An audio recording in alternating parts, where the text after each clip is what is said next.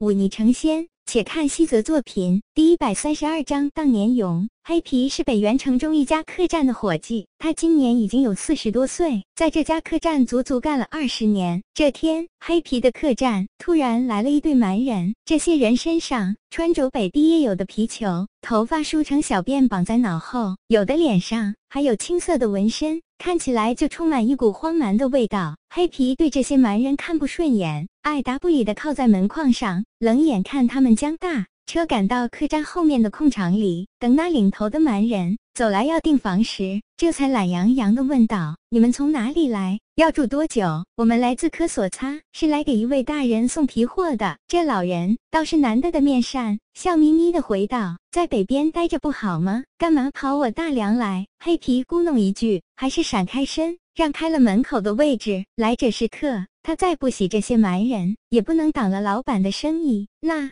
新蛮人进了客栈，倒还算规矩。他们要了三间楼上的客房，然后要了一些酒肉。黑皮冷淡地答应下来。等后厨做出酒肉来之后，他摆住那年轻的伙计，在他们的酒里倒上了凉水，又朝着那些切好的牛肉吐了一口唾沫，这才摆摆手，让年轻伙计端上去。杀千刀的北蛮子，黑皮清脆一口说道：“年轻伙计惊讶于黑皮的反常举动，但并未阻止他。”等他送完酒肉下来，找到黑皮，悄悄问道：“黑皮哥，怎么今儿心情不好吗？”呸！看到这些北蛮子，能有什么好心情？黑皮一脸的不爽，说道：“那也得忍着呀，咱们做伙计的，还是不要招惹这些客人，万一被发现了，须不好向东家交代。怕什么？”黑皮眼睛一瞪。满不在乎地说道：“当年东家一家被那些蛮子杀了个精光，我就不信东家不恨这些蛮子。这是东家不在，若是在这里，指不定就给他们下毒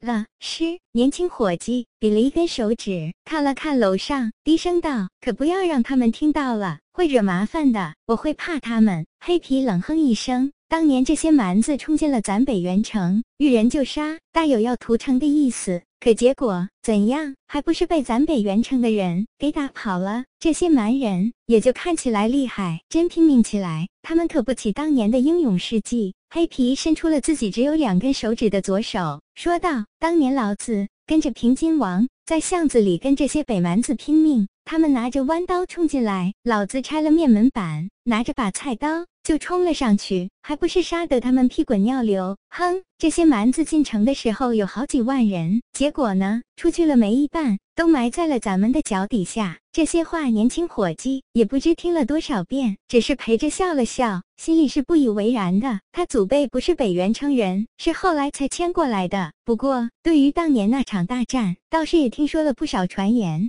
大多都是以讹传讹，很多都做不得真的。不过，有一件事却是难得的统一，那就是在蛮人破城，冲进了城内之。后，平津王拿出了一件宝贝。至于是件什么宝贝，却又有好几个版本。有人说，平津王靠着这宝贝引天上的神仙上身，看到他的蛮人立刻吓得双腿打颤，手脚发软，被人拿刀砍都不敢反抗。也有人说，这宝贝招来了洪水猛兽，见到蛮人就上去撕咬啃食，将蛮人吓破了胆。还有人说，这宝贝其实是。一幅画，只是这画十分了不得，竟能将那些蛮人收进画里，再也出不来。总之，传言很多，却大多荒诞，没有一个能让人信服。想起这件事，年轻伙计笑着问道：“黑皮哥，大家都说当年多亏了平津王的一件宝贝，你知道是什么宝贝吗？”黑皮沉默了一会儿，开口道：“宝贝不宝贝的，我不知道。我只知道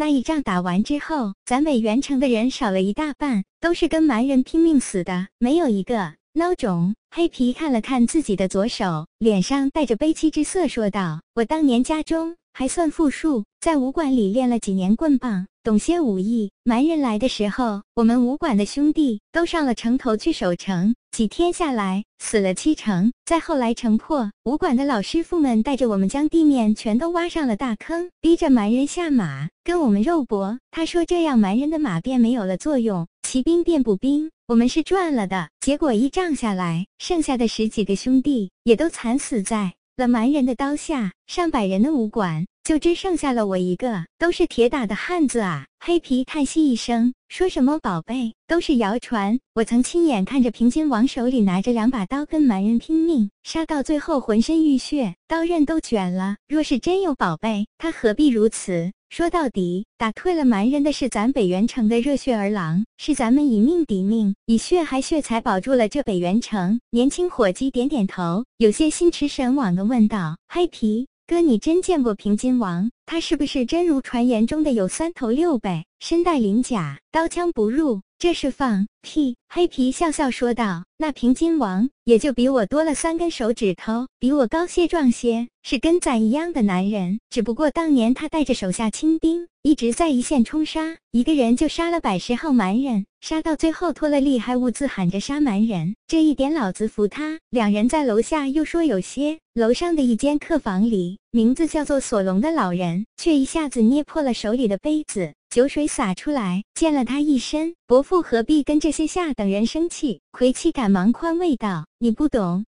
索隆抬手拍了拍自己身上的酒水，说道：“亲眼见过当年那场大战的人，绝对不会忘记那种耻辱。这一次，我们一定要让那平津王血债血偿。”魁七点点头：“这是自然，小子，一切听凭伯父吩咐。来的路上，我已经传信给温大人了。他回信说。”叫我们去健康找一个人，这个人跟陆平金有仇怨，我们的计划可以展开了。索隆抬起眼里，眼里闪过一抹绿油油的光芒，恍若深夜的鬼火，阴森恐怖。第一步，便先拿下可兰山雄关，给他陆平金一个当头棒喝。